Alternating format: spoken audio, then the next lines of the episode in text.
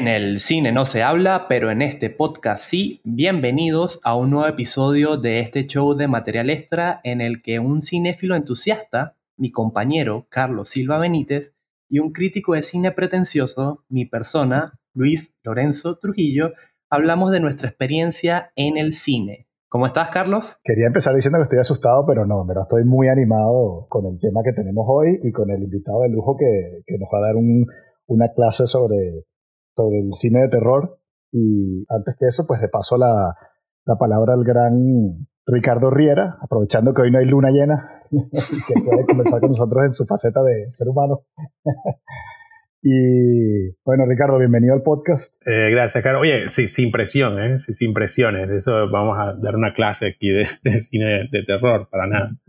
Eh, bueno, no, eh, a ver, ¿qué puedo decir? muchas gracias por la, por la invitación. Yo estoy muy contento de estar aquí. Vamos a tener una conversación informal, que es lo que realmente yo puedo, puedo ofrecer aquí en, cuanto a este tema.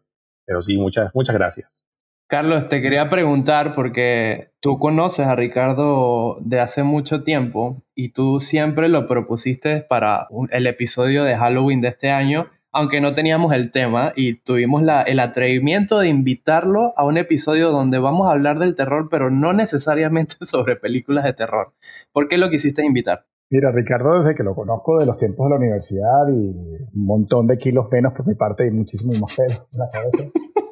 Nada, es, un, es, un, amigo que, que, sabe muchísimo de, cine terror como aficionado, pero también como autor. Eh, Ricardo escribe libros y cuentos eh, de género fantástico y, se mete en el terror y es muy activo en, redes, reseña muy bien las pelis de terror, o sea, todo lo que Ricardo publica en, en Letterboxd o en Twitter que tenga que ver con, recomendaciones de cine, lo tomo, bueno, como si fuese la palabra de Roger Ebert, o sea, tiene un gusto muy, muy depurado, muy, muy chévere, porque además e, es como muy goloso, ¿no? Entonces se ve todo tipo de, de terror y te, y te sabe ubicar y contextualizar. Entonces, bueno, eh, hoy vamos a hablar de cine de miedo que, sin de terror, pero eh, lo que es ese elemento miedo que estaremos conversando hasta ahora, pues yo creo que, que Ricardo puede traernos varias luces al respecto.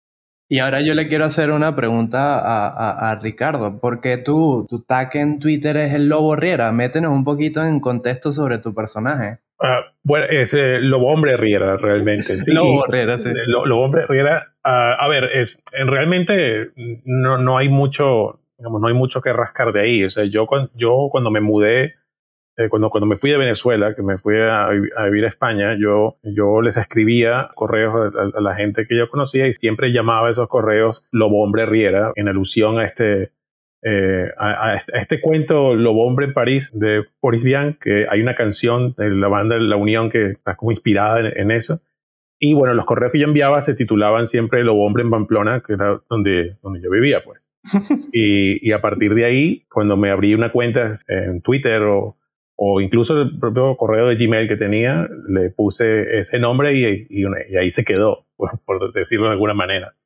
Da la casualidad que me gusta escribir mucho sobre cine de terror porque es un tema que me gusta mucho y la gente como que asociaba ese, ese nombre de usuario con el hecho de que escribía cine de terror. Pero en realidad el, el origen era como mucho más, eh, digamos, mucho más afianzado de la, normalidad, pues. Y Ricardo, ¿trabajas en noche de luna llena o al inverso solo trabajas los días que no son noche de luna llena? Eh, por desgracia me toca trabajar todos los días. si pudiese trabajar solamente una semana al mes sería, sería maravilloso. Pero Maldito capitalismo que tiene hasta los hombres luego trabajando de esta manera. Básicamente. Bueno, eso, eso es terror de la vida real, que creo que tocaremos en un rato, pero saltemos de cabeza entonces a, a lo que es el, no el cine de terror, como ya dijimos con, el, con el, el, tema de la conversación de hoy, pero ¿les parece si hablamos de películas que sin, tal cual, sin ser de terror, tienen escenas o elementos o ciertas cosas del lenguaje cinematográfico que son exclusivamente de terror? Bueno, eh, sí, claro. Para, para, eso nos invitaste, Carlos. bueno, era, era una indirecta para ver quién, quién quiere coger así y mencionar Pero mira, yo antes de entrar en tema, ya sé que estamos como hablando mucho aquí antes de entrar en materia, pero Ricardo nos había propuesto empezar hablando de Halloween. Y yo estaba pensando que mi opinión sobre la festividad del Día de las Brujas Halloween, la misma opinión que tengo sobre la película Halloween. Me río un montón viéndola. A mí no me da miedo la película Halloween, ni tampoco me da miedo el Día de las Brujas como festividad comercial que celebramos el día de hoy. ¿Y ustedes? Yo, yo sí la defiendo, a mí me, me, encanta. Me parece que es una excusa perfecta para revisitar un montón de películas queridas que uno vio de niño y, y es como una tradición, pues, de, de, conversar con amigos y de disfrazarse no, ni de, ni de comer chuches porque de chuches yo como todo, todo el año, o sea que no necesito una excusa, una noche al año, pero pero, pero hasta ahí, ni, ni, me va ni me viene realmente. No, no decoramos la casa ni nos disfrazamos ni nada. ¿Y tú, Ricardo? Bueno, a ver, eh, mi opinión, aunque, aunque no lo parezca, al principio está muy, muy cercana a lo que, digamos, a lo que dice Carlos. Para mí, al menos, eh, la idea como Halloween como tal es, es como una época en la que, en la que tú disfrutas de cosas de, del miedo como tal, pero desde el punto de vista de la ficción, ¿no? Es algo que a mí me gusta tentarme a ver películas de terror, si es posible ver películas de terror con alguien más, aunque eso, digamos, es más complicado porque no todo el mundo le gustan, pero sí, digamos que la manera, la festividad como tal, eh, la verdad es que no me gusta mucho. Más que nada por, por la manera como, como se vive, ¿no? A través de, sobre todo a través de redes sociales. Ya es como lo que, lo que vengo diciendo hace años es que como que, como que sobre todo en las redes sociales cada vez nos intentan meter más la idea de Halloween como otra época del año en que hay que hacer cosas, ¿no?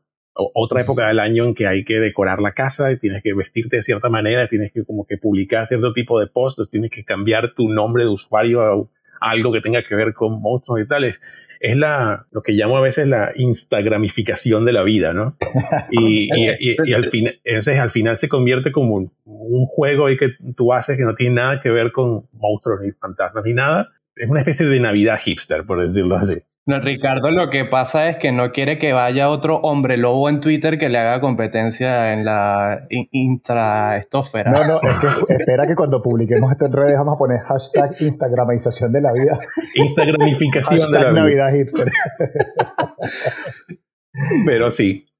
Eh, pero, a, a ver, no, pero en realidad, o sea, más allá de eso, para mí es sencillamente como una época que me gusta como digamos, me gusta como ver ese tipo de, de historias, ver, o sea, ver películas de terror y porque me gusta la, la, la sensación de, de, de, pasar miedo, pero miedo de verdad, ¿eh? no, no, no, miedo de los verdaderos monstruos son los que están en la mente o, o los verdaderos fantasmas son los del pasado, no, no, no, estoy hablando de, de cosas que te dan miedo de verdad, de cuando te, de cuando te vas a dormir y de repente apagas la luz y sientes que ese lugar en el que estás acostado no es seguro.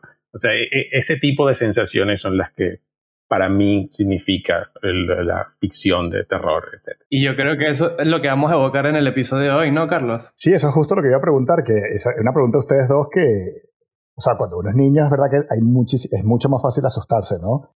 Hoy en día eh, da gusto cuando una película te, te, asusta y te deja mal cuerpo, ¿no? Es, es, un, es un masoquismo difícil de explicar, tal vez. Intuyo que porque a nadie le gusta ver dos horas de una película y quedar indiferente, ¿no? Porque sientes que pierdes el tiempo, ¿no? Pero sí es cierto también que, por lo menos a mí me cuesta cada vez más asustarme. Y no porque vaya en plan a propósito pensar que eso no existe ni nada, sino porque, bueno, ya el miedo a la oscuridad tal vez yo no, no me afecta como era antes, o, o porque, perdona Ricardo, hay miedos reales que dan muchísimo más favor. Pero sí, digamos que conecto con eso de, de que veas alguna, alguna película y, y, y te, te, friquees genuinamente, ¿no? No, claro. Eh, pasa, como digo, me estoy repitiendo, pero bueno, me ha pasado muy poco. Me pasó, por ejemplo, con eh, The Haunting of Hill House en la serie de Netflix. Y, y, creo que la primera del Conjuro fue la última película que de verdad me, me, me cagó, pero bien sabroso eso. Esa película en particular, la que tú mencionas, da muchísimo miedo y, y sin embargo si te pones a verla con, con cierta frialdad, sí, realmente no pasa mucho así no. en cuanto a cosas así de terror. O sea, no, no muere nadie, por ejemplo, en, en, en esa película. Es algo que, que, mucha gente no se da cuenta. Sí, a mí lo que me pasa con el terror actual, por lo menos en Hollywood, que es, vamos a decir, el cine más masivo que nos llega de este lado del mundo, es que lo siento como un parque de diversiones. O sea, realmente no es terror, son sustos, que son una cosa totalmente diferente como nos explicó Hitchcock en su momento. Y a mí más que hacerme saltar de la butaca o, asustarme, valga la redundancia, lo que hace es hacerme soltar una carcajada. Y más que todo también por las reacciones de los espectadores desprevenidos. Esto puede sonar un poquito pretencioso de mi parte, pero nada, uno ya que, consume cine sabe más o menos cómo los directores van preparando esos sustos y cuando llegan y, efectivamente tú sabes que en algún momento iban a estar ahí, es eso. Para mí, a mí particularmente lo que me hacen saltar una carcajada y lo siento como un parque de diversiones, excepto estas cuestiones que queremos comentarles el día de hoy, que son esas situaciones de la vida real en donde yo como espectador siento que si yo estuviera ahí, estaría en una situación verdaderamente, tendría el susto en el cuerpo. Y, nada, por eso cuando Carlos propuso este tema me, me, me agradó, le dije que sí de una porque siento que hemos perdido esa noción de que a veces la realidad da mucho más miedo que la ficción. Bueno, Luis, eso justo que acabas de decir del, terror de la vida real, la verdad es que, bueno, el cine hay un terreno extenso y, y, y, y, podríamos hacer una lista de nunca acabar, así que creo que hoy no es el objetivo que, que tratemos de ser exhaustivos, pero bueno, sí podemos dar algunos ejemplos, ¿no? De, de películas que tienen elementos terroríficos de, la vida real. Por ejemplo, Idiocracy de Matt Judge. A mí me da muchísimo miedo esa película. Empezamos bien. sí. sí, porque es una película que depende cómo la agarres el feeling, o te, te mueres de risa o, te, mueres de, miedo, ¿no? Sobre todo porque mientras más pasan los años, la película se vuelve cada vez más profética, ¿no? Y las cosas que parecían exageradas pues empezamos a verlas cada vez más como algo normal. No sé si a ustedes les pasa. Yo, quiero contar una anécdota personal que uno sabe que entra en el círculo de confianza de Carlos cuando te, te pone esta película de Idiocracy en su casa.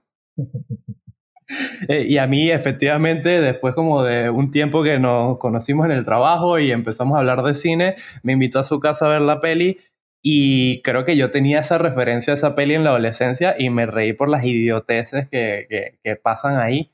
Pero cuando la ves desde el prisma que te lo señala Carlos, que es lo, lo, profética que puede llegar a ser, para quienes no han visto esta peli, se trata sobre un militar de inteligencia promedio tirando a, a, a falta de inteligencia termina en una, en una cápsula de estas de congelado y se despierta en el futuro donde toda la humanidad se volvió idiota. Y esta persona que en, el presente tenía una inteligencia por promedio, repito, se convierte en la persona más inteligente en ese entonces porque la premisa es de que las personas inteligentes se toman tiempo para reproducirse, para tener hijos, porque siempre están pensando que este no es el mejor momento. En cambio, que esto es un poquito sesgado socialmente, pero las personas brutas o que tienen menos recursos están reproduciéndose a millones y eso hace que el coeficiente intelectual de, la humanidad baje estrepitosamente en mil años y se vuelve un desastre todo esto. Y efectivamente da miedo. Y sin embargo hay detalles de ese futuro que Mike Judge estaba viendo que hoy en día probablemente sepamos que no, que las cosas han ido de otra manera. Creo recordar que en la película nadie iba con un móvil, o sea, con un, celular en el futuro. Y también el hecho de que en ese futuro hay salas de cine todavía, cosa que no sé yo si será, será efectivamente así cuando, cuando llegue ese año. Sí, ¿tú crees, que, ¿tú crees que cada vez nos quedemos más en casa viendo streaming ah. y tengamos pantallas más grandes en casa? creo que sí. Y, bueno, en, todo caso, puede ser que sigan existiendo salas de cine, pero no creo que sean eh, algo de disfrute masivo. Creo que los cinéfilos irán, irán a cine como tal, pero el resto será streaming. Esto que dice Ricardo es esto da miedo lo que estás diciendo, Ricardo. Bueno, de eso es lo que estamos hablando, ¿no? Por eso es que está aquí en el episodio, claro. Mira, y cuando yo mencioné Idiocracy dijiste empezamos bien, ¿lo dijiste sí, sí, con sarcasmo o lo dijiste genuinamente?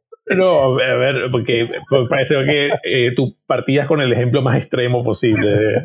vamos a buscar algo lo más alejado posible. Bueno, claro, pero eso, eso, eso, es para sacudirles a ustedes dos para que me lancen a mí también un par de curvas a ver eh, pues funcionó. dónde se va a estar conversado ahí. No, yo hablando de, películas con cualidades proféticas y que a partir del el cumplimiento de ellas resultan realmente pavorosas está, creo que Contagio de Steven Soderbergh. En su momento realmente era como una película con una verosimilitud casi científica sobre lo que podía ser una pandemia y tres doritos después se convirtió en el terror que vivimos durante un año, año y medio eh, hasta hace poco, ¿no? Sí, totalmente. Eh, de hecho, eh, la pandemia le ha, ha hecho resurgir la popularidad de esa película o mejor dicho, en vez de resurgir, yo diría surgir, porque básicamente la opinión que tenía la gente de esa película cuando salió fue que ladilla Steven Soderbergh otra vez con sus bailes. sí, pasó un poco desapercibida. Yo, a mi lado boomer, no puedo evitar pensar que para mí las películas de contagio por excelencia es la del mono. Eh, por supuesto, es que, es que esa, esa es la respuesta correcta. Es, la única respuesta posible para que lo piensen.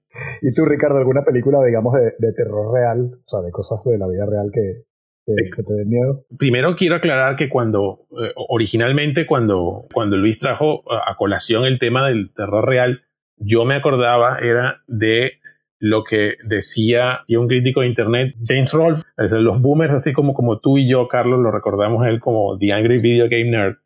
él, eh, él, decía, él también habla un montón sobre películas y él decía una cosa que dice mucho, es que las películas de terror sobrenatural a él eh, no le dan miedo porque él sabe que lo sobrenatural no es real, eh, no, no, existe. Y por lo tanto, sus, eh, como que su cerebro no consigue hacer esa suspensión de, incredulidad que es necesaria para que tú lo puedas disfrutar. Originalmente, cuando salió el tema del terror real, yo pensaba era en eso, o sea, el terror que se limitaba a cosas que en teoría podían ocurrir dentro del mundo real, por decirlo así. En cuanto a digamos, a temática, digamos, a cosas que ocurren en el mundo, el mundo real que pueda dar miedo. No sé, pienso en, en, eh, en, cosas así como, como la red social, por, por ejemplo, de, eso que, que, te, que te habla así de, de cosas que escapan a tu control. Eso, eso, eso se podría, digamos, podría caer dentro del término de terror real, por decirlo de alguna manera.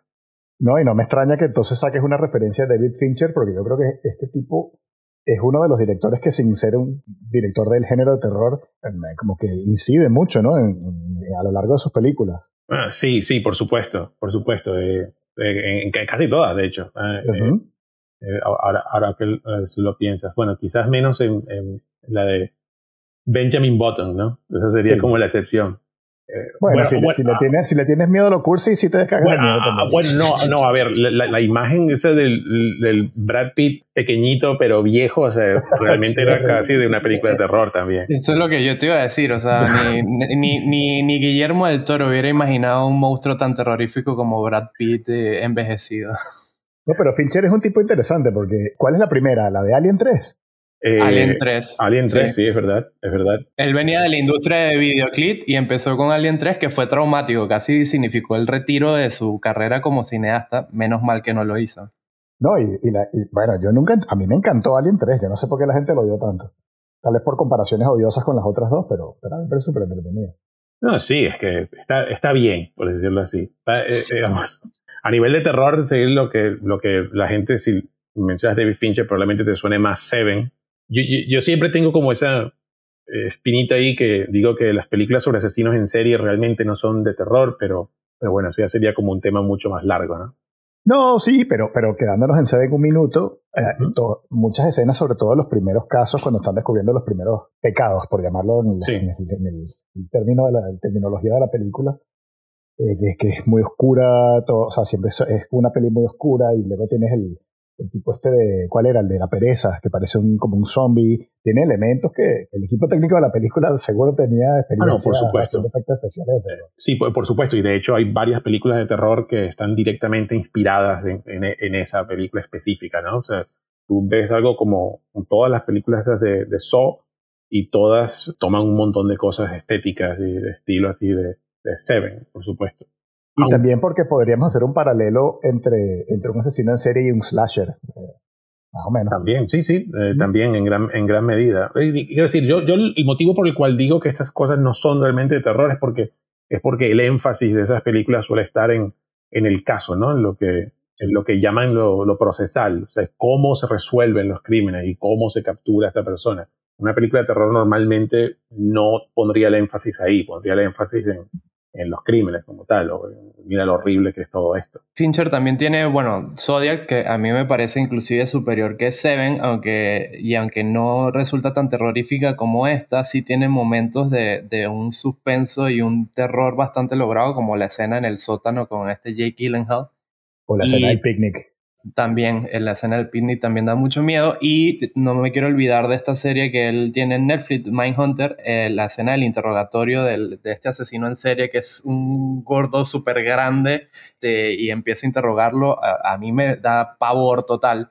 Y por último, vi hace poco el remake que él hizo de La chica del dragón tatuado. También hay una parte que resulta terrorífica, dos en concreto, que es cuando está Lisbeth Salander, está negociando con su tutor y el tipo resulta ser un depravado sexual. Y por último, la, la escena climática, que es cuando este Daniel Gray, em, iba a lanzar un spoiler de No Time to Die, pero me, reprimí.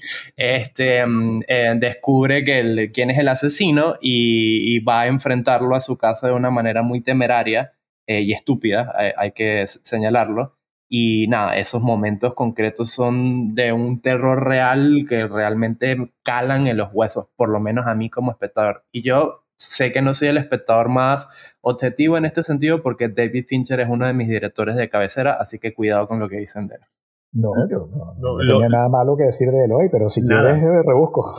Lo más, lo, más que puedo decir es que tengo que volver a ver eh, Zodiac porque cuando la vi originalmente me, me, dormí en gran parte de ella. Pero eso puede haber sido culpa mía. ¿eh? Zodiac es excesivamente larga y es en una, en una fase de Fincher que él ya está como muy seguro de sí mismo y es un poquito indulgente. Dicho esto, es una gran peli, así que denle, Ricardo y quienes nos escuchen, denle una oportunidad si no la han visto, por aquí les a visitar. Carlos, tú dijiste ahorita algo sobre los slasher y cómo se acercan a, lo real y creo que tú tienes una peli que me encantaría que compartieras con todos nosotros. ¿Quién, yo? Sí, tú. Eh, coño, pues mi, cerebro ya mayor se te sí, y bueno, justamente sobre cerebros mayores va la película porque se titula No Country for All Men. Ah, mira. Ah, sí. Coño, ni que hubiésemos ensayado esta parte, ¿no? Esa, eh, esa, la tenía yo en la lista, de hecho. Ah, cierto, eras tú, Ricardo. Sí, la, tenía yo en la lista. A ver, la tenía en la lista originalmente como películas que no son de terror, pero que tenían elementos de terror. Y una, y esa para mí es una, porque el, personaje de Javier Bardem en No Country for Old Men, o No es País para Viejos, y el título en español, ese personaje de Javier Bardem parece salido de una película de terror porque está retratado en un tono que es como muy, muy diferente del resto, del resto de la película. Realmente es un personaje muy imponente que da bastante miedo, incluso por el hecho de que el arma que utiliza para matar a sus víctimas ni siquiera es un arma convencional, por decirlo así. O sea, ya solamente ese detalle ya es bastante impresionante. Y es que lo hace siniestro, ¿no? Porque la película además no te da ni una sola luz de quién es él y por qué lo hace, ¿no? Entonces, e, ese sentido de no resolución ayuda, ¿no? A crear esa, esa, atmósfera estresante. Yo, una pequeña anécdota y los dejo, es que la vimos en el cine, estaba con una prima, y yo cada vez que veo la película, o sea, ella hizo un comentario viendo la película tan genuino, el producto del terror que tenía, que me, me muero de risa cada vez que lo recuerdo. Y es que no me acuerdo en cuál de tantas escenas que el tipo volvía a aparecer porque lo seguía a ellos como un Terminator, básicamente. Y de pronto dice mi prima así de la nada, dice, coño, que estrés de hombre. y es verdad, el tipo era indetenible. Y no solamente eso, porque, de nuevo, o sea, es el hecho de que el tipo, eh, para, para, los que no conocen la película, brevemente, o sea, el personaje de Javier Bardem es un asesino a sueldo que para matar a, los, a la gente que tiene encargado de matar utiliza un, una, no sé cómo se llama eso ahora, ahora que lo pienso en, español. Es, como una pistola de presión para atornillar, creo que es. Yo tampoco estoy muy claro qué es. Eh, eh, eh, no, es, un, es un artefacto que lo que hace, digamos, neumático que funciona a presión, que lo que hace es como extender un clavo enorme. O sea, se utiliza para, para, matar animales grandes y, y lo utiliza para matar personas. Y, y es ultra violento, o sea, la manera como, como, lo hace. Y precisamente en el contexto de una película como esa, eh, es algo que impacta mucho cuando, cuando lo ves. Sí, aquí el tío Google me dio la respuesta y me dice que esto se llama un tubo de oxígeno. Bueno, sí, eso es lo que es, pero no, sé si ese sería el nombre. la, la, imagen mental, ¿no? Diciéndolo nada sí. más. Sí, ah, yo lo que quería comentar sobre No Country for Old Men, quería compartirles una anécdota y, y, un remate a todo esto, porque a mí lo que realmente me resulta terrorífico de esta, de esta película, aparte de lo que ya están comentando sobre el personaje de Jardín Bardem, que estoy totalmente de acuerdo con ustedes, es el corte de cabello que tiene. y la anécdota personal es que esta película estrenó y yo creo que yo estaba como en, en, mis 14, 13, 15 años como mucho. Y recuerdo que estaba en el cine de Concresa en Venezuela con mi mamá y él me dijo, bueno, ¿qué, qué, película quieres ver? Y recuerdo que estaba No Country for Old Men y Piratas del Caribe 3.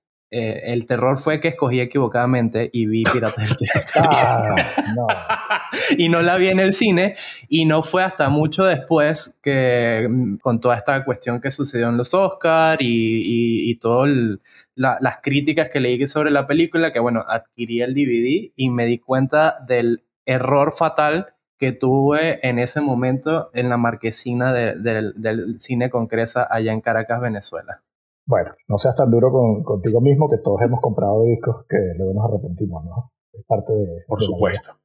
Sí, y una cosa también interesante que me resulta esta, de esta reflexión de, de Ricardo es cómo el personaje de, de Javier Bardem es, realmente como una reinterpretación de, de un slasher. Y, y, y, me resultó curioso porque justamente eh, este mes me he dedicado a, intentar ver una película de terror por día y entre esas películas estaba Halloween, que no la había visto. Eh, y también estaba Friday the 13 que van sobre eso, son, son películas slasher, pero a mí no me da miedo, o sea, lo, que decía al principio, más bien me causaban gracia, pero esta sí, y yo creo que justamente porque está más anclado en lo real y además la dirección te da, esto que decía Hitchcock, darle información al espectador para que viva como los personajes y sientan el, el, el terror. Y, bueno, se nota ahí la, la, mano de los Cohen comparado con cualquier otro director, aunque sé que alguien me va a defender mucho a, al director de Halloween, pero lo siento. Ah, ah, bueno, a ver, es que hay ya hoy en día hay tres películas que se titulan Halloween. Está la original esa de John Carpenter, que imagino que es la que tuviste. Sí. la, la, de Rob Zombie, esa que fue del 2007. Y luego está esta que hicieron en el 2018. Eran realmente Halloween 2, pero le pusieron Halloween porque sí, porque ¿por qué no? Esa es una moda que hay ahora de sacar secuelas que tienen exactamente el mismo título que la original, pero son secuelas. Ricardo, y te digo, actualmente en cartelera, por lo menos en España y aquí en Panamá, hay otra película de Halloween que es como la quinta versión, que es Halloween Kills. Ah, bueno, sí, que realmente es como la nueva Halloween 3. No la Halloween 3 original, sino como otra. E, e, es, bastante confuso realmente ahora. Y creo que también el, año que viene se estrena la, la, quinta película de Scream, que no se llama Scream 5, sino Scream, simplemente. A pesar de que no es un remake, sino es la quinta. sí, el, e, el, terror en este caso es guiarte por cuál es la que vale la pena ver y cuál no. Fácil, la primera. Eso, eso aplica la mayoría de las veces, salvo que la película tenga eh, en el título la palabra Mad o Max. Eh, bueno, es, verdad, es verdad. Ah, ah, hay, hay, hay, sagas de terror que se han dignificado con la secuela. o sea, la de Viernes 13, que, que mencionó Luis hace poco. Es la segunda es mejor que la primera, sí. ¿No? no, no, no, la segunda no, yo diría que más bien como ya cuando estás entrando ya como a la cuarta, una cosa así, es que, eh, a ver, lo que, lo que lo vuelve gracioso, lo que lo vuelve digamos, eh, interesante es la repetición del asunto. O sea, la primera no es gran cosa, pero el conjunto de todas esas películas y de hecho mucha gente no sabe que en la primera eh, es la mamá de Jason la que la que mata a los adolescentes y de hecho la máscara de hockey no sale sino hasta la segunda si no me equivoco. Es la tercera incluso es tercera. La tercera no sale. Yo que la tengo fresquita al final caí en cuenta que eh, Friday the 13 es como un remake de, de Psicosis pero a la inversa. Tal cual Inclusive la banda sonora es una copia descarada de la, de la banda sonora de, de, de, Psicosis, pero admito que está muy bien dirigida y que me entretuvo, o sea, pero sí como que noté esas referencias casi descaradas. Y ahora que ustedes me dicen que la segunda y la tercera son las buenas, entonces me, me, me asusto porque creo que esta tiene como 10 películas. Yo, yo, yo, quiero, quiero recalcar lo que dijo Luis de que la banda sonora es una, es una copia de la de Psicosis, pero es que se, se queda corto, o sea, es, es tan tan descarado el plagio y que no entiendo cómo nadie salió demandado de, de, eso. O sea, no lo puedo entender. No, lo peor es que alguien se atribuye la banda sonora de eso en vez de dárselo al, compositor original. Pero bueno, retomando, recausando la conversación, eh, bueno, Carlos, no sé si querías decir algo. No, eh, justo iba a decir eso, que, que, retomemos un poco el tema, ¿no? Y pasemos de, de, películas que tienen números o que no tienen números al final del título Pasemos a una que conversamos fuera de la grabación que tiene un signo de exclamación al final. Ah, Mother. Mother de Darren Aronofsky. Película que ya nos ha polarizado aquí a los tres. Pero a diferencia de la vez pasada que hablamos de esta peli, hoy me siento apoyado, ¿verdad, Ricardo? Totalmente. A, ver, eh, con todo respeto hacia, hacia Carlos, o sea, eh, bueno, Carlos no le gusta esa película, Mother, Aronofsky, a mí sí me gusta. Cada uno de nosotros tiene su opinión Claro, por supuesto. La diferencia es que yo tengo razón en este caso. Entonces, la opinión buena es la mía. Pero. Escuchemos. Pero sí, Esa película, eh, a ver, eh, la traíamos a colación, era como ejemplos de cosas que no eran de terror realmente, porque la película en este caso, bueno, ustedes lo conocen ya, es como, como una especie de, de digamos, de alegoría eh, bíblica, lo que sea. Pero lo que ocurre, digamos, en la película, toda esa degeneración que ocurre, toda esa locura que va pasando, tiene como la estructura de una película de terror realmente. De hecho, creo, aunque no estoy seguro, a lo mejor eh, Luis eh, le puede preguntar a, Google este caso, creo que en Internet Movie Database está puesta como película de terror, aunque nadie, pocas, pocas personas dirían que lo es. No, como yo, como yo les decía, lo único terror que tiene es lo mala que es la película. Pues no, ahí estás equivocado. Pero está bien, pero, está bien, te queremos igual. A mí, a mí la película no me gusta y me, y me, y me saca de quicio porque siento que, que, te martilla demasiado la idea. No es como que ya la entendí, pero, pero la película se empeña en, en repetirte una y otra vez lo malo que somos los seres humanos con el planeta Tierra y con la madre de la naturaleza y, y, me saca de quicio, no, no, no puedo. Yo no puedo con esa película y mira que soy fan de las otras de Aronofsky. Lo, lo, entiendo. Yo solo digo lo, lo, que lo que te decía antes cuando estábamos fuera de la grabación, que hay que darte con una piedra en los dientes de que alguna película como esa todavía pueda salir en un multiplex eh, comercial eh, del, del Hollywood mainstream, por decirlo así. Esta, esta conversación sobre Mother me lleva a, a, estas películas que, que, yo estoy de acuerdo con Ricardo. Yo soy de los que piensa de que esta película es terrorífica de verdad. Y creo que es por, por lo desesperanzado que te deja sobre el reaccionar de la especie humana. Y esto me abre un camino, que es otra teoría que yo tengo sobre las películas que a mí personalmente me dan miedo. Hace poco comenté Dotville de Lars von Trier. Esta película, cuando la vi, siento que, como dije la otra vez, cambió mi percepción de la especie humana para mal, eh, me dejó totalmente desesperanzado. Es una gran película, no quiero volverla a ver porque realmente no quiero volver a pasar por ese proceso catártico.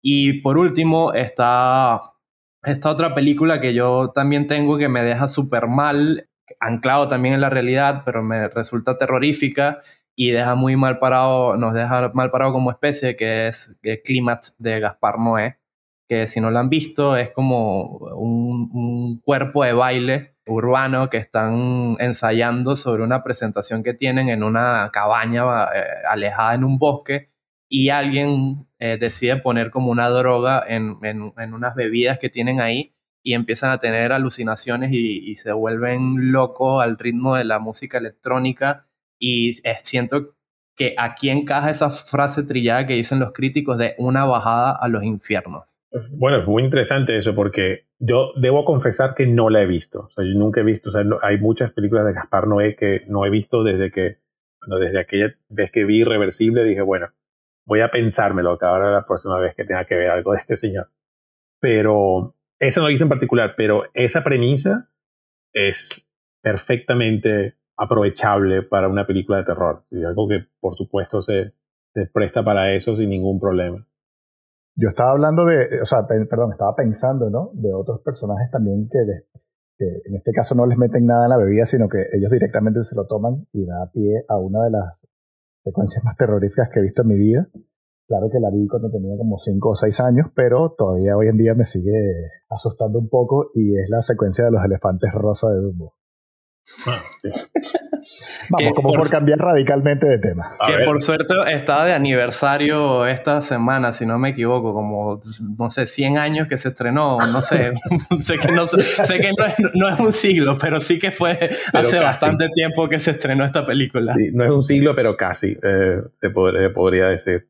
Bueno, pero a ver, es que es cierto, ¿no? Eh, ahora que ustedes están hablando sobre, sobre hechos reales, así que miedo por decirlo así, hay una película de terror que se llama The Sacrament.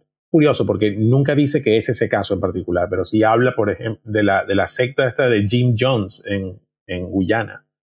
Esto es que eh, o sea, probablemente por el nombre por el nombre no les suene, pero fueron unos tipos, una secta, eran americanos y se suicidaron todos bebiéndose un, veneno en, en Kool-Aid. Eh, un Kool-Aid, exactamente, en Kool-Aid en una comuna que ellos tenían en, medio de la selva en, Guyana. Y bueno, en ese caso fue muy sonado, creo que, no recuerdo, no recuerdo exactamente cuándo fue, no sé si fue a principios de los 80 o a finales de los 70, pero el caso es que fue un, fue un caso muy sonado y han hecho varias películas al respecto y hay una en particular que es más o menos reciente, que se llama The Sacrament, que es bastante buena, debo decir. Es sobre ese caso, aunque nunca, nunca lo mencionan directamente, o sea, está claramente inspirado en él. Y es una película de terror además muy bien hecha acerca de un, un equipo de periodistas de, de Vice que viajan a, a, Guyana, a una, a una colonia y se encuentran con todo este, todo este desastre. Pues. Y eso, ese es un, sería un caso de terror de la vida real que yo diría que funciona bastante bien. Sí, bueno, la religión va un poco de la mano, ¿no? Con el género de terror. Primero porque, por un lado, unas ideas sobre el bien y el mal y tienes unas representaciones de figuras o, seres que van más allá de la, de la experiencia táctil o terrenal. Y obviamente es un terreno muy fértil, ¿no? Para el terror. Aquí ya podríamos hacer casi que una conversa completamente aparte, pues, de todas las veces que, el cine ha utilizado esto, ¿no? Como, como puerta de entrada, ¿no? a las historias que nos cuentan, ¿no? Desde, no sé, El Exorcista hasta El Conjuro que mencionábamos temprano. Pero en verdad me acordé fue por, por eso que mencionas de, la, de, Sacrament, de otras películas o, documentales, ¿no? Que sin ser de terror, a mí me da muchísimo miedo. Así que aprovecho nada más para mencionarlos y seguir de largo. El documental eh, Wild Wild Country trata sobre la secta de Osho en, en Estados Unidos. Terrorífico. y el Paradise Lost que es una trilogía de documentales súper buena, que bueno, si no los han visto, búsquenselo y, y apúntenselo para mirar. Yo con documental solo quiero aportar uno que está en Netflix y puede que esto lo, lo sorprenda, los agarre fuera de, base, pero va en la misma tónica que Idiocracy, que es Fire, la fiesta más exclusiva que nunca sucedió. Ese documental me parece terrorífico por porque el que no conocen de este caso, que fue muy famoso en el internet hace poco, fueron unos organizadores que empezaron a trabajar en una fiesta en una isla privada, cobrando las entradas de antemano y había como una expectativa súper grande alrededor de ella, porque eh, la campaña de promoción fue con supermodelos y influencer que creo que hasta las Kardashian están metidas de por medio. Ya, ya, ya, demasiado miedo. sí, y, pero la fiesta no se hizo, aunque ya todos los asistentes estaban en la isla y tú empiezas a ver como la crónica de por qué justamente esta fiesta no se realizó y resulta terrorífica de verdad. Así que si quieren ver, extender un poquito esa línea de terror a lo idiocracia, pueden ver este documental y les va a encantar, se los aseguro. ¿Les va a encantar o se van a asustar? A ver, puede ser terrorífica o una comedia, depende de cómo, cómo lo veas. Exacto, sí, sí, sí. Porque, también, también se puede ver como una comedia todo, todo ese desastre que, que ocurrió ahí. Yo, que están tocando el tema de los documentales, solamente puedo aportar uno, que para mí el único documental de terror propiamente que, yo he visto. Documental de verdad, quiero decir, no falso documental. Es uno que se llama The Nightmare. No sé si en español le pusieron la pesadilla o simplemente lo dejaron con, lo dejaron con su título en inglés, pero si no lo han visto, por favor búsquenlo porque es muy bueno. Es un documental acerca del fenómeno de la parálisis del sueño. Y algo que yo nunca he experimentado, pero que solamente pensarlo ya me parece realmente horrible. Para aquellos que no lo hayan escuchado hablar nunca, es un fenómeno mediante el cual básicamente tu cerebro se despierta antes que tu cuerpo. Entonces tú estás acostado ahí despierto, pero no te puedes mover. Y eres plenamente consciente de que no te puedes mover. A mí me ha pasado, sí. Y esa es la respuesta natural cuando ocurre algo como eso, es que tú entras en pánico. Y, y empiezas como a, ver, a veces a ver cosas que no están ahí. Sobre todo si la habitación está oscura, si está en penumbra. Es algo realmente pavoroso. Y, hay y está este documental, que se llama, como te digo, The Nightmare, que lo explora muy bien. Es realmente muy, muy bueno. ¿Qué les parece si dejamos el mundo real y nos vamos al otro lado del camino amarillo? Adelante. Sí, porque yo tengo aquí apuntado una, película que, que, también de la infancia, y es que yo creo que yo por lo menos las películas que voy a estar trayendo hoy eh, son películas que me sorprendieron mucho cuando era niño, que es cuando uno es más impresionable, ¿no? Y, y esta en concreto es el Return to Oz o el Regreso a Oz, la segunda parte del Mago de Oz, que yo siento que es una película que quiso ser eh, muy fantasiosa y sin querer, no siento que fue la, intención de lo, del equipo artístico, es una película terrorífica de principio a fin. O sea, no es, una, no es que tiene una secuencia que da miedo, es que toda la película da como mal cuerpo. No sé si estás a bordo con eso, Ricardo. estoy totalmente de acuerdo. De hecho, esa, esa película yo también la, la, iba a poner en la lista que les pasé y no la puse porque sabía que alguno de ustedes dos le iba a poner. A ver, es una secuela del Mago de Oz que comienza con, con Dorothy en un manicomio. y que le van a hacer una lobotomía. Y que le van a hacer una lobotomía. O sea, tú, tú me dirás, o sea, es que cada una de las escenas de esa, de esa película es realmente, pero es un horror. Por cierto, la que hace de Dorothy es Fairuza. Fairuza, ¿es Fairuza o Faisura No sé. Eh, eh. Bueno, en todo caso es ella, que la gente la conoce sobre todo por la película esta de, de, The Craft, la película noventera de las cuatro chicas brujas, pero eh, creo, que la, creo que la primera película donde salió fue esa. No, los cinéfilos la conocemos por Regreso a Voz. ah, bueno, pensé que ibas a decir, los cinéfilos la conocemos por American History X y te iba a decir que no, que no era así. no, no, no. Pero, Luis, ¿tú has visto esta película? No, no, o sea, la, tendré que ver esta noche, pues no la había visto y no sabía de, todo esto que me están contando. Pero eso es lo bueno de parquear con boomers. Eh, no, pero, pendejo. Es de las mejores películas que puedes ver en Halloween. Y, y, es que, en serio, o sea, yo creo que te podemos contar un poco algunos momentos terroríficos y aún así, aún así, no te la vamos a spoiler. Porque, por ejemplo, la película, y apenas, apenas llega, eh, llega Dorothy a, a Oz otra vez y se encuentra con estos tíos, los Wheelers, Ricardo, que eran como sí. tíos, tienen ruedas en vez de manos y pies. Sí, y cuando tocan además la arena, el, el desierto se convierte en arena es, combustible para pesadillas. No, no, eh, toda la película es así. Eh, pero es algo muy más común de lo que se cree, ¿no? De las películas para niños que terminan siendo de terror por la manera como eh, representan ciertas cosas. Y no sé, pues también, también en películas en principio inocentes, por decirlo así, como, como Laberinto, La historia interminable, también tenían escenas o cosas que eran realmente de cine de miedo no sé, es, un fenómeno que a mí siempre me, gustó mucho de, ese tipo de cine. No, yo lo que iba a decir rápidamente es que toda la filmografía del Disney clásico visto bajo cierta mirada puede resultar terrorífica de verdad. Totalmente. Porque pienso en Alicia en el País de las Maravillas y aunque esa es una versión edulcorada, el que ha leído el libro y ha visto montajes teatrales sobre esa, sobre esa obra, sabe de que realmente hay terror en, esa novela. Y, algunos momentos de Disney también resultan sumamente terroríficos. Por eso, para mí, Disney no es el, reino de la fantasía, sino de las pesadillas. Bueno, los cuentos de hadas tienen elementos terroríficos y como tú bien dices, Disney, digamos que lo, le pone como un sabor de vainilla como para que entre más suave, ¿no? Y, y lima muchas, muchos puntos ásperos de las historias, ¿no? Pero aún así, sobre todo las películas, los largometrajes clásicos de Disney fueron hechos en una época obviamente menos correcta ahora, incluso con mucho menos mojigatería. Y es verdad que hay secuencias que dan favor. Yo les había mencionado antes de, conversar de este de Pinocho, toda esa secuencia en la isla de, ¿cómo se llamaba? La de Pressure Island o algo así. Cuando los niños se convierten en burros y no regresan jamás a su forma humana es terrorífico. Es cierto. Y, y volviendo, sí, perdón, Ricardo. no, no, no, que, no, que es cierto, que, que el, detalle de que nunca vuelven a su forma humana es importante. ¿no? Una película actual jamás habría hecho eso. Exactamente. Y, y, y no quería pasar tan rápido lo, lo que mencionaste de Neverending Story, porque yo en varias ocasiones se la he puesto a mis primos más pequeños, y es que me divierto mucho ver cómo se mueren del miedo con el, con el, el embajador malvado de la nada y, y es verdad, la, la, película entra de cabeza en, el género de terror allí, con todo y que si queremos ponernos con escena de Artax también, adelante.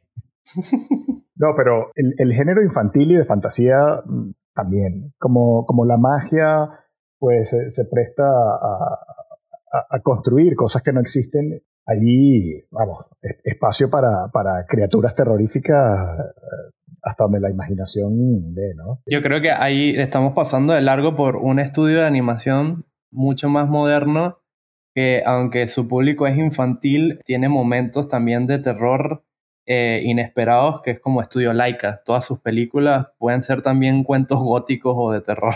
Sí, la película esta de Coraline, esa película y, y también la novela en la que se basa, es una historia de terror. tú puedes tener esa misma historia pero con personajes adultos y sin cambiarle prácticamente nada y tienes una película de terror completamente legítima, por decirlo así. Y mi favorita que es Cubo y, las cuerdas mágicas también, o sea, es una fábula infantil, pero llega a momentos de, de, terror absoluto. Y la verdad a mí me parece que tenemos pendiente ese episodio, Carlos y yo, Laika eh, es eso, es una animación infantil, pero que los adultos disfrutamos, creo que justamente por este manejo del, del suspenso y, y, de miedos profundos, que yo creo que al final el terror real se, se, sustenta en eso, ¿no? Como en miedos profundos que tenemos personas normales, que a veces creo que, que, que Hollywood, señalándolo como el cine más comercial que nos llega, se olvida de eso, contar historias desde las emociones profundas que tenemos nosotros, en las que incluye también el miedo. Yo creo que ahí estamos abriendo una, una clave de la conversa de hoy, las cosas que nos dan miedo, porque muchas de las cosas que hemos dicho, o sea, de las películas que hemos mencionado y escenas y personajes tienen que ver con la muerte. Y ahora pensando en lo que, en lo que Ricardo matizó sobre los, los burros de Pinocho, yo creo que cuando hay algo que cambia y que no tiene reparación, o sea, que es un cambio definitivo, eso nos da miedo. O sea, nosotros como, como personas nos pasa a todos que, que, que le tenemos reticencia al cambio. Aunque pueda ser para bien, uno mm, siempre, si, uno está en su zona de confort y está relativamente bien, como que, ¿sabes? Si no está roto, ¿para qué lo quieres reparar? Y las pelis de terror o, los elementos de terror juegan un poco con eso, ¿no? Es cambiarte en algún momento una situación de un personaje al punto donde no haya, no haya vuelta atrás.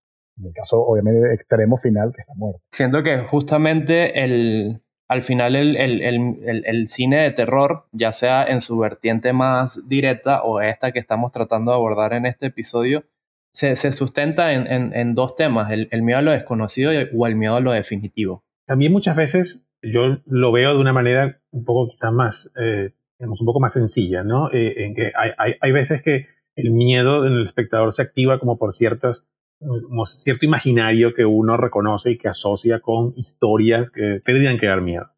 Eh, ya que hemos estado hablando de películas que no son de terror, pero que incluyen elementos de terror, a mí me pasa, por ejemplo, con, y esto seguramente a ustedes les habrá pasado también, con eh, la película eh, Mulholland Drive de, de, David Lynch. Bueno, a ver, casi toda, la, casi toda la filmografía de David Lynch pasa eso. Pero esta en particular tiene una escena, que seguramente aquellos que conozcan la película saben cuál es, en la que dos personajes, uno de ellos está contando una historia de algo que le pasó, algo que es tenebroso, por decirlo así, y después estos dos personajes van a ver algo que está detrás del edificio y se encuentran cara a cara con un indigente que está ahí, pero la imagen de lo que ocurre es realmente salido de una película de terror, increíblemente pavoroso, por decirlo de alguna manera.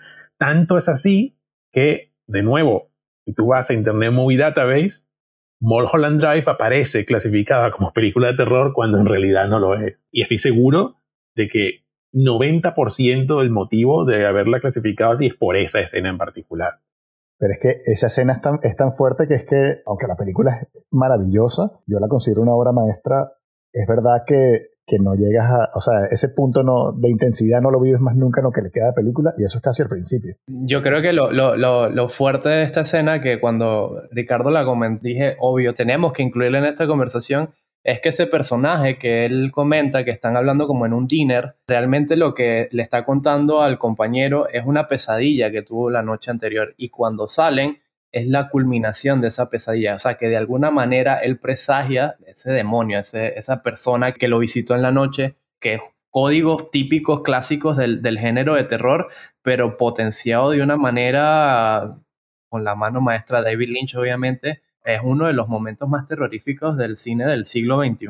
O sea, potenciado además en un contexto en el cual no debería salir, entre, en teoría, pues, porque nada de lo que ha pasado hasta ese momento te hace pensar que tú vas a ver una escena así. Ese recurso que dice Ricardo, yo lo odio en las películas de terror, pero, pero reconozco que es una genialidad cuando, cuando salen otro tipo de películas, precisamente por lo que estamos conversando, que es que no te lo ves venir, de alguna manera no tiene por qué estar allí, ¿no? Pero, pero sí es verdad que te, que te sacude, ¿no? Me, acordé así mientras eh, Ricardo hablaba de Mulholland Drive, la escena en la comunidad del anillo cuando está, cuando llegan a, a Rivendell y se vuelve a encontrar Frodo con, con Bilbo y Bilbo vuelve a ver el anillo. No sé si ustedes se acuerdan. Que por un segundo a Bilbo le da como, como, un, como un ataque allí y se, se, transforma por un milisegundo. Y claro, Peter Jackson viene del, del, terror y obviamente allí cayó a sus impulsos más, más básicos, ¿no? Pero, pero creo que la escena es memorable. Cosa que le pasa a él de vez en cuando, porque eh, también Peter Jackson cuando hizo King Kong eh, decidió agregar la escena de los insectos que fue cortada de la King Kong original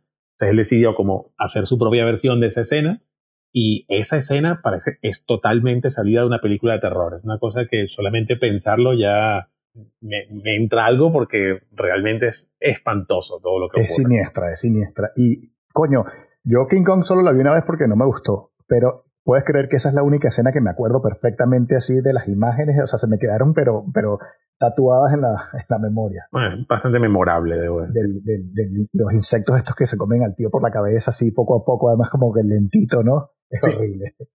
Otra cosa que quería comentar, eh, lo que hablábamos antes fuera del programa, era esas producciones que comenzaron como películas de terror y que terminaron de repente siendo otra cosa.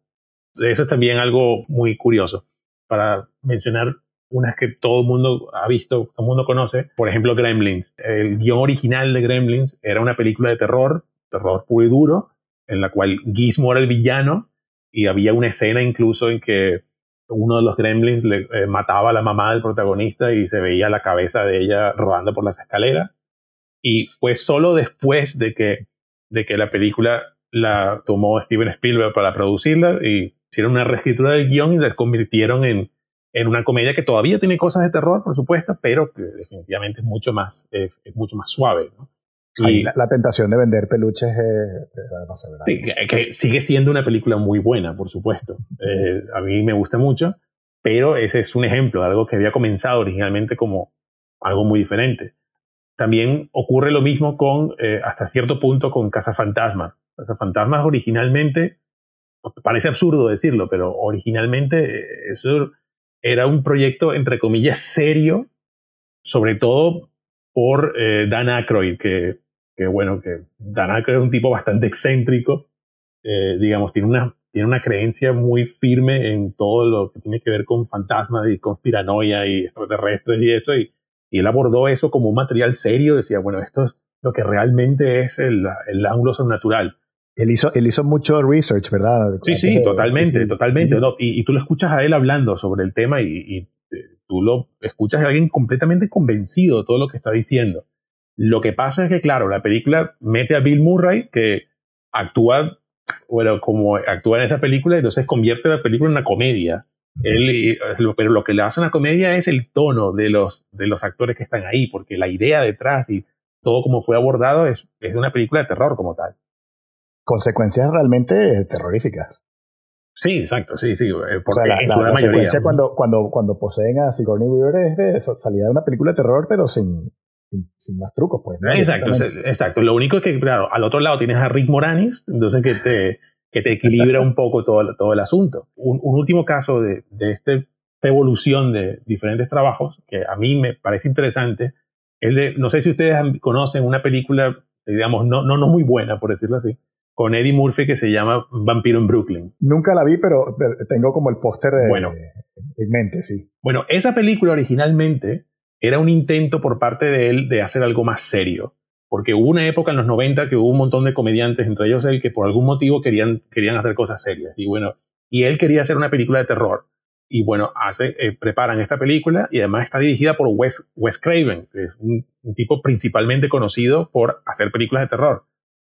Pero Wes Craven en esa época quería hacer lo contrario, él quería dedicarse a hacer otras cosas aparte de cine de terror, entonces y como tenía Eddie Murphy, entonces empezó como a empujar la película en dirección hacia la comedia y al final quedó como en esta, esta especie de tierra de nadie en el cual es las dos cosas y a la vez no es ninguna.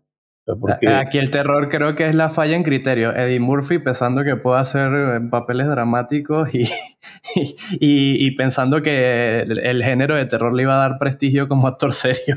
Tú ves la película y lo ves, o sea, tú ves partes de la película que son claramente una comedia y otras que son claramente una película de terror, que por lo menos intenta ser así y el final se queda en nada realmente, porque como tú como público no sabes exactamente qué es lo que estás viendo.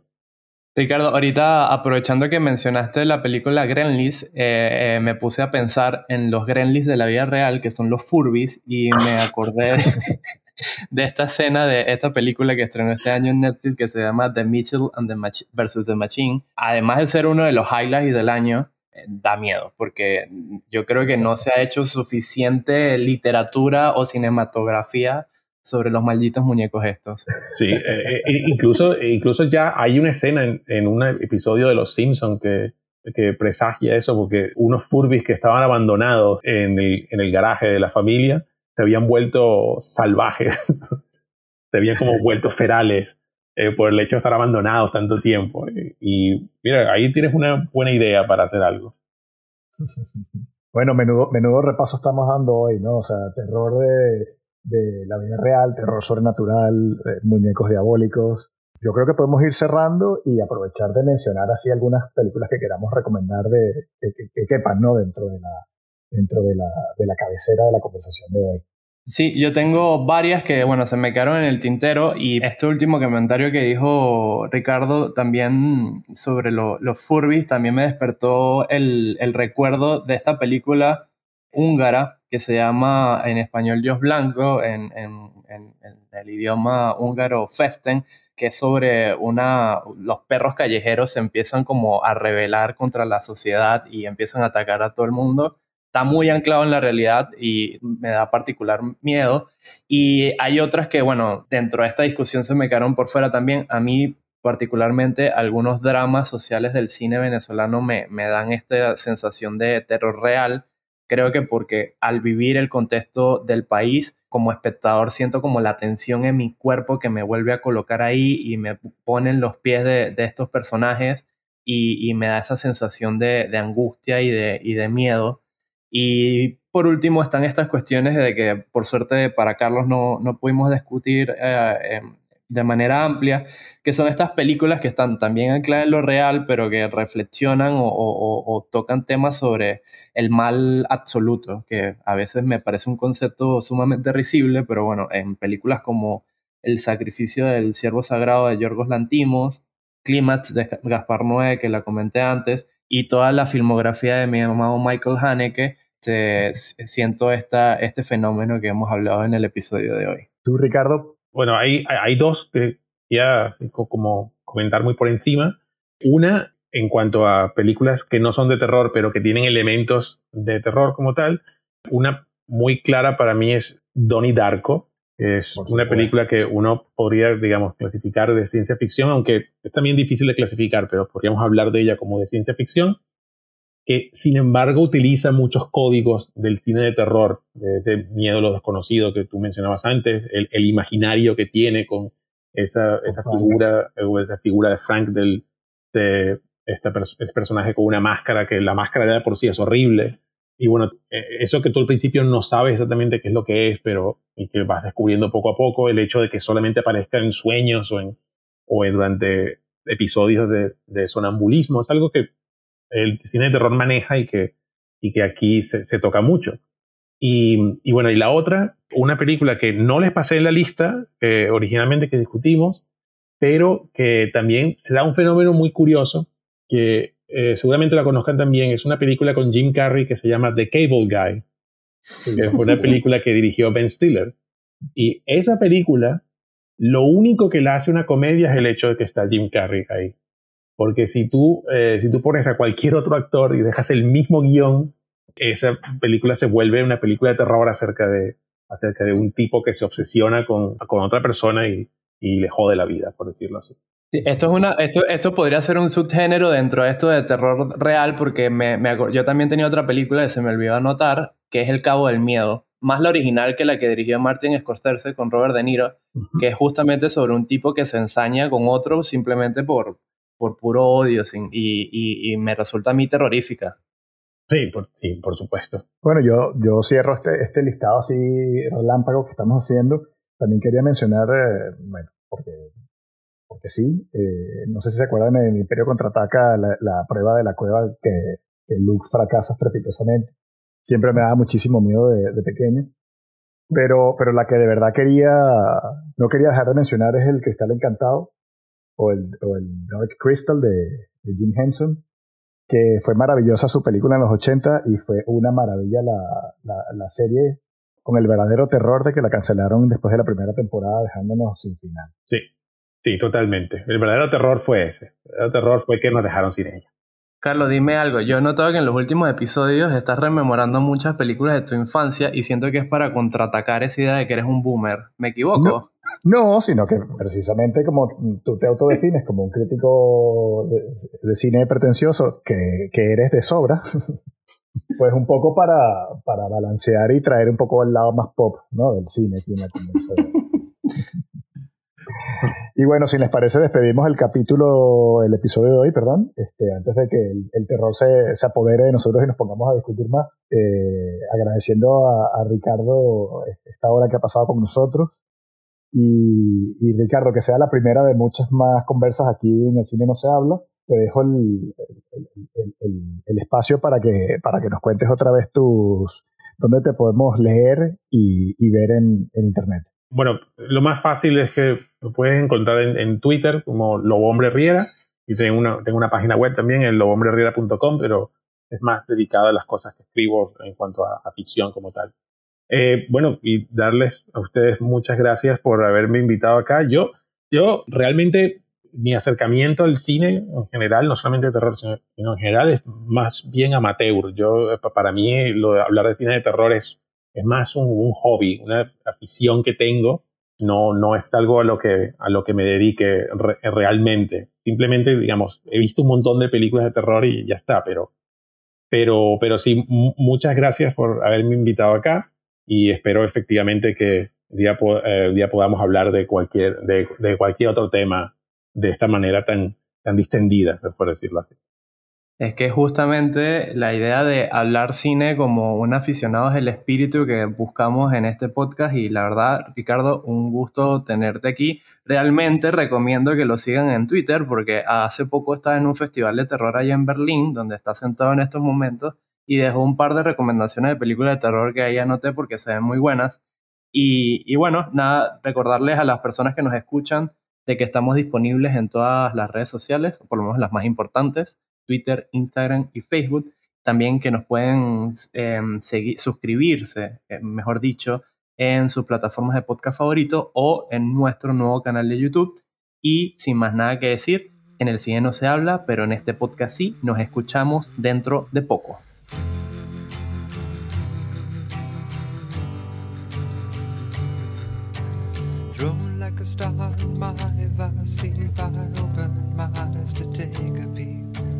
To find that I was by the sea, gazing with tranquility. Just then, when the hurdy-gurdy man came singing songs of love, then when the hurdy-gurdy man came singing songs of love, hurdy-gurdy, hurdy-gurdy, hurdy-gurdy, sad, hurdy-gurdy, hurdy-gurdy, hurdy.